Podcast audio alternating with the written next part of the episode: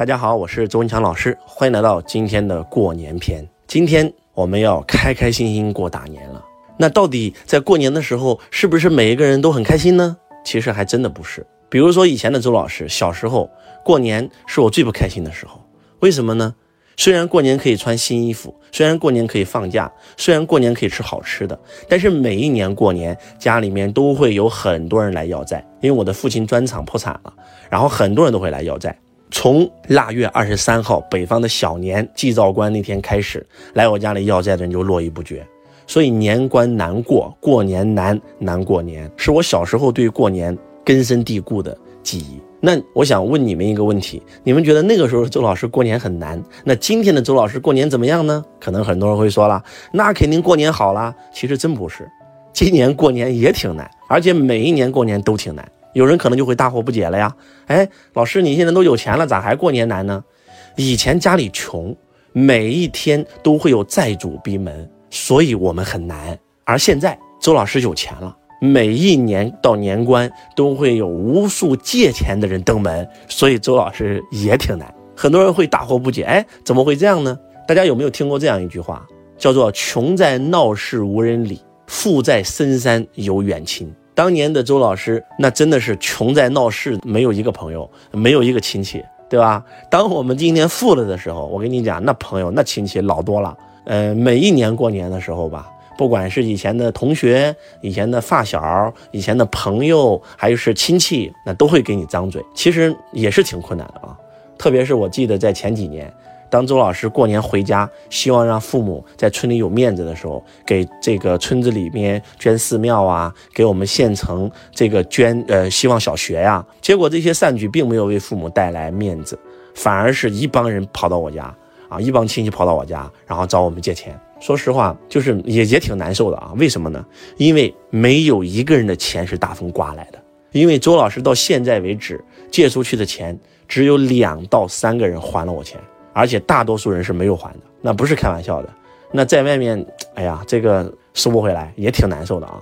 这些钱都是周老师的汗水、心血赚来的，对吧？谁的钱也不是大风刮来的，也很难受啊。每一年都会有，但是每一年都还得借啊。为什么呢？因为你不借，人家就说你。飘了啊！这个不讲以前的这个亲戚了，不讲以前的朋友了，怎么办呢？只能借。但是当你借的时候呢，心里就已经给自己做一个决定了，那就是这个钱买断了我们小时候的友谊，也就这样了啊。就是，所以周老师现在过年也很少回家了啊。每一年回家就有很多人会找你借钱，蜂拥而至，所以年关确实挺难过的。嗯，讲到这儿，周老师只想跟你们说一个点吧，说两个点吧。第一个点，不要认为钱是万能的。不要认为你今天的烦恼是因为没有钱而产生的，因为周老师用我自己的案例来向你证明，没有钱的时候有没有钱的烦恼，有钱的时候有有钱的烦恼，那怎么办呢？只有明心见性、开悟觉醒，才有可能让你真真正正的能够过好年，过好你生命当中的每一天，才能离苦得乐。那不是开玩笑的，才能真的是能除一切苦，真实不虚。就像《心经》里讲的一样，所以还是要修自己的心境。这是周老师想跟大家说的第一个点。那第二个点是什么呢？不要轻易的向别人借钱。周老师长这么大，只找我的同学借过三百块钱，而且他借给我三百，我还了他五万。从此以后，周老师再也没有找别人借过一分钱。穷，我们不偷，我们不抢，我们要有骨气。我们要靠自己的双手去挣，对不对？而且我借别人钱，我难受啊，我就想方设法如何去还别人啊。这就是周老师做人。而我发现，当别人欠我钱的时候，就不是这样想的了啊，那就是觉得是应该的。你不借给他，反而给你反目成仇。有学生是这样对我，有朋友是这样对我，有同学是这样对我，有亲戚是这样对我，就就真的就就有时候你会发现很难受啊。但是。你换一个角度来看，其实你也挺好的。为什么？因为你会发现，所有借钱的人都是不如你的人。很多人为什么一辈子他混不起来，就是因为他借钱借习惯了，他借的理所应当，所以到最后的结果，他不懂得向内求，他不懂得向内求，他就不懂得自己创造。所以记住，不要向别人借钱，要有骨气，要向内求，要自己去创造。周老师就是这么来的。啊，当然了，不是说周老师这个，哎，周老师你这么有大爱，你你你借呀，你咋不借呀？其实我跟你们这么说吧，周老师会去做很多的慈善，但是这是我心甘情愿去做的。而我们有些的这些所谓的亲戚也好，朋友也好，他明明他并不是没有钱，但是他找你借，那你心里肯定很难受，而且借了又不还，你明知道他借了不还，对不对？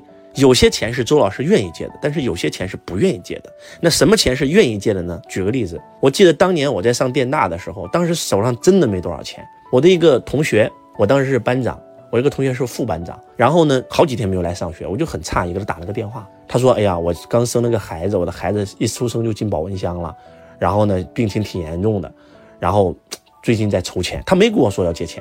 然后他讲完以后，二话没讲，我说你这样把卡号打过来。”我查了一下我的账号余额五万多，五万多块钱我留了生活费五万块钱全借了。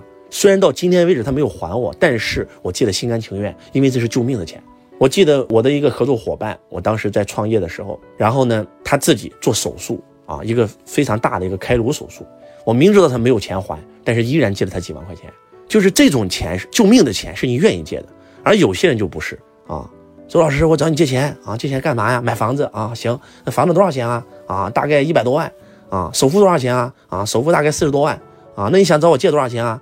啊，我想找你借四十万。你这你这你你怎么借？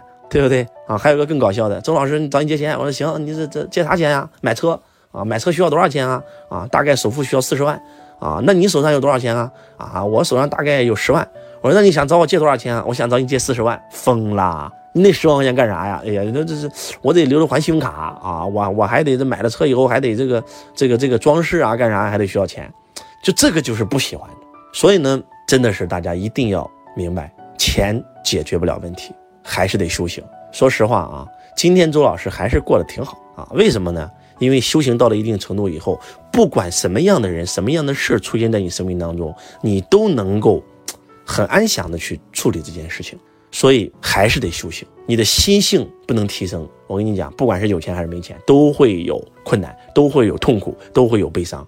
但是当你明心见性、开悟觉醒以后，你会发现这都不是事儿啊，无所谓，对吧？你不在乎别人怎么看你。所以过年是一件挺有意思的事儿啊。呃，希望今天的分享能够对大家有帮助。我是周文强老师，我爱你如同爱自己。